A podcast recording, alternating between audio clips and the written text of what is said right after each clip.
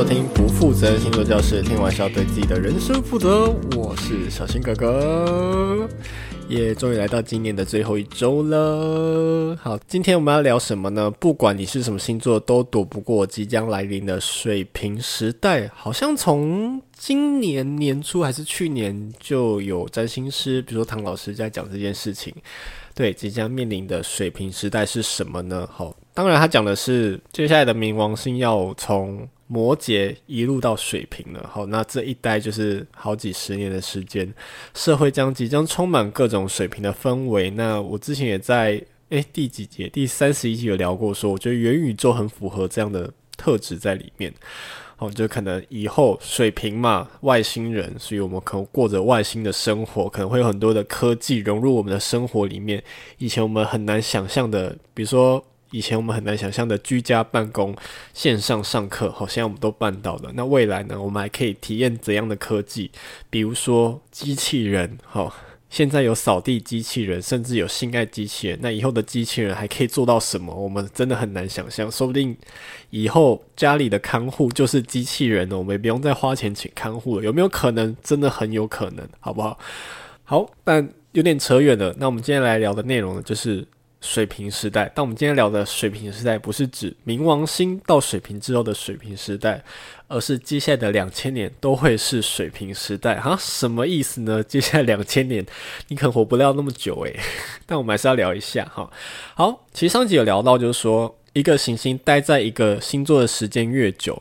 那我们就可以从这个行星待在不同的星座的时间呢的不同的区间呢，去看这两个世代，这两个区间呢有什么不同，或者他们这两个区间有什么集体的特质。那这个集体的特质也通常会跟那个星座有关系。比如说我之前讲的海王星在射手，跟海王星在摩羯，跟海王星在水瓶，可能就有不一样的能量哈。它诞生的小孩就会有不一样的原始基因在里面哈。那今天。要聊的是春分点的不同，哇哦！什么是春分点呢？哈，好新颖的名词，好又好像没有那么的陌生。好，春分点呢，就是顾名思义嘛，春分就是我们每年春天白天跟晚上一样长的那一天叫春分，对不对？好，那这个点，好，这个时间点，或者说你也可以说它是一个虚拟的点，它是会改变位置的。好。因为就是种种的天文原因啊，那些就是地球自转轴啊，巴拉巴拉巴会造成岁差。好，这边我就不多做解释，反正就是因为岁差的关系呢，春分点大概每七十二年会移动一度。好，所以呢，大概每两千一百六十年呢就会换一个星座。所以呢，我们把范围拉得更宏观来看的话呢，春分点落在不一样的星座的这两千年，这两千年。的区间呢，就会跟上一个两千年的区间有所不同。好，那怎样的有所不同呢？就跟它落入的星座有关。好，所以大概平均呢，每两千年，照我刚刚的说法，每两千年就会换一个星座。好，从春分点的移动来看的话，我们可以看出很多个人觉得很有趣的地方。好，这也是我在书上读到的，那就拿出来跟大家分享。比如说呢，西元前八千年到六千年，好，我们把时间推到这么久之前。好，当时呢，西元前八千到六千年之间呢，是春分点在巨蟹座的时代。哈，当时呢，人类终于开始定居，开始会建造房子的时候了。是真符合巨蟹座家的这个概念？哈，再来双子时代，好，当春分点从巨蟹移到双子的时候呢，大概是西元前六千年到四千年的这段期间。这个时候呢，发明了什么东西呢？轮子、轮胎，好，当然当时不是那种有气的那种黑有黑色的这种，好，但是呢，轮胎的发明呢，也代表说彼此之间的互动交流有呢，可以。更加的频繁。好，那这个时候呢，原始的文字，好，就是符号，还不是真的文字哦，吼，这是原始的一些记录事情的符号已经开始出现了。那个是处于没有文字到进入有文字的时代的之间的一个过渡期，就刚好是双子座这个充满讯息交流的一个星座，它所展现出来的特质，就刚好发生在这两千年期间。再来下一个世代呢，从西元前四千年到两千年呢之间是属于金牛时代，金牛嘛，那它是什么样的风格呢？什么样的内容呢？好，这个时代呢，人类开始进入农业稳定，然后粮食充沛的时代，哈，所以就开始建构出什么四大文明。好，就是从两河流域啊、中国啊、埃及啊，哈，有不一样的文明在世界上的这些角落开始发展起来，那就是归功于刚前面讲的哈。资源的稳定和农业生产的稳定，才可以有文明的出现。哈，刚好也符合金牛座的特质。好，再来，西元前两千年到西元元年的大概是母羊时代。哈，就春分点落到母羊座时代。母羊座是战神，没有错。所以这两千年区间呢，哈，发明了铁器。铁骑造就了战争的武器，所以这个时代呢，非常的怎样好斗。世界上所有的大帝国呢，有非常多都建立在这个时期。比如说随便讲，波斯帝国、孔雀王朝、秦朝、亚历山大帝国、罗马帝国，差不多都是在这个时代所建立的，对不对？好，接下来时间离我们越来越近的双鱼时代，就差不多是西元元年到西元两千年，差不多哈。那这个时代呢，双鱼时代是什么呢？好，之前在某一集，好，好像是健康那个什么星座跟器官连接那一集有提到，双鱼跟脚有关。那还有跟另外一个宗教有关，就是基督教，没有错。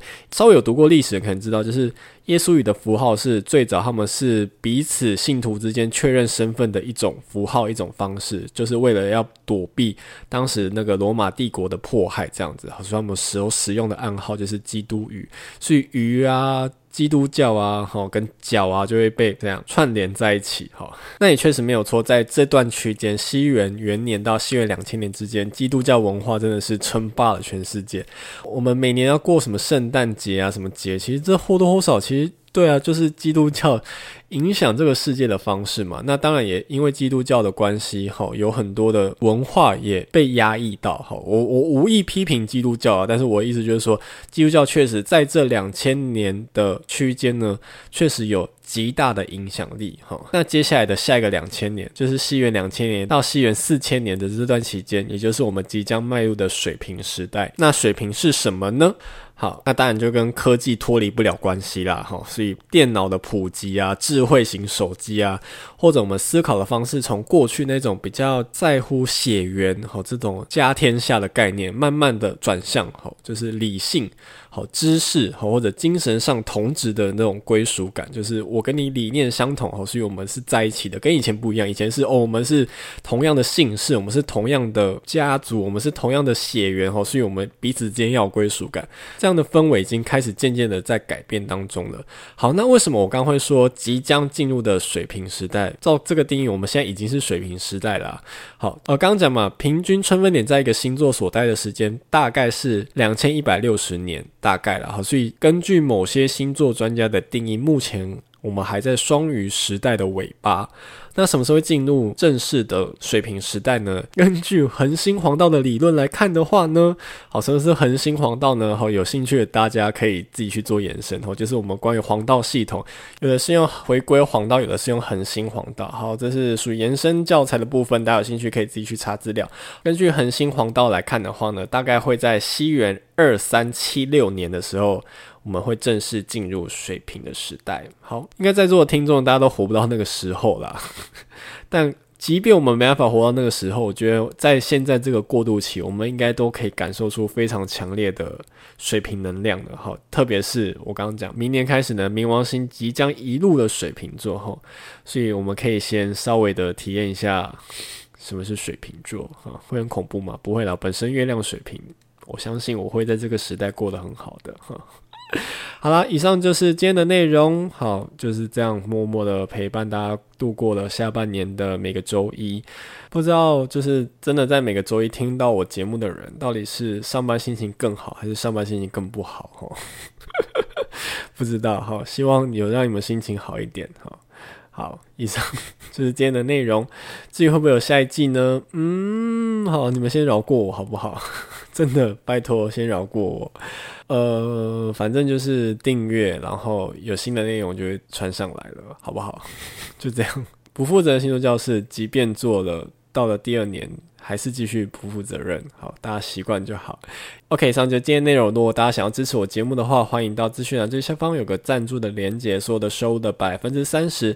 投钱捐给台湾之心爱护动物协会，一起帮助流浪动物做节育哟。以上不负责星座教室，听完是要对自己的人生负责。很开心大家陪我度过这个下半年，我们有机会有缘就会再相见喽。记得订阅，好，拜拜，就这样，拜拜，拜拜，拜拜，拜拜。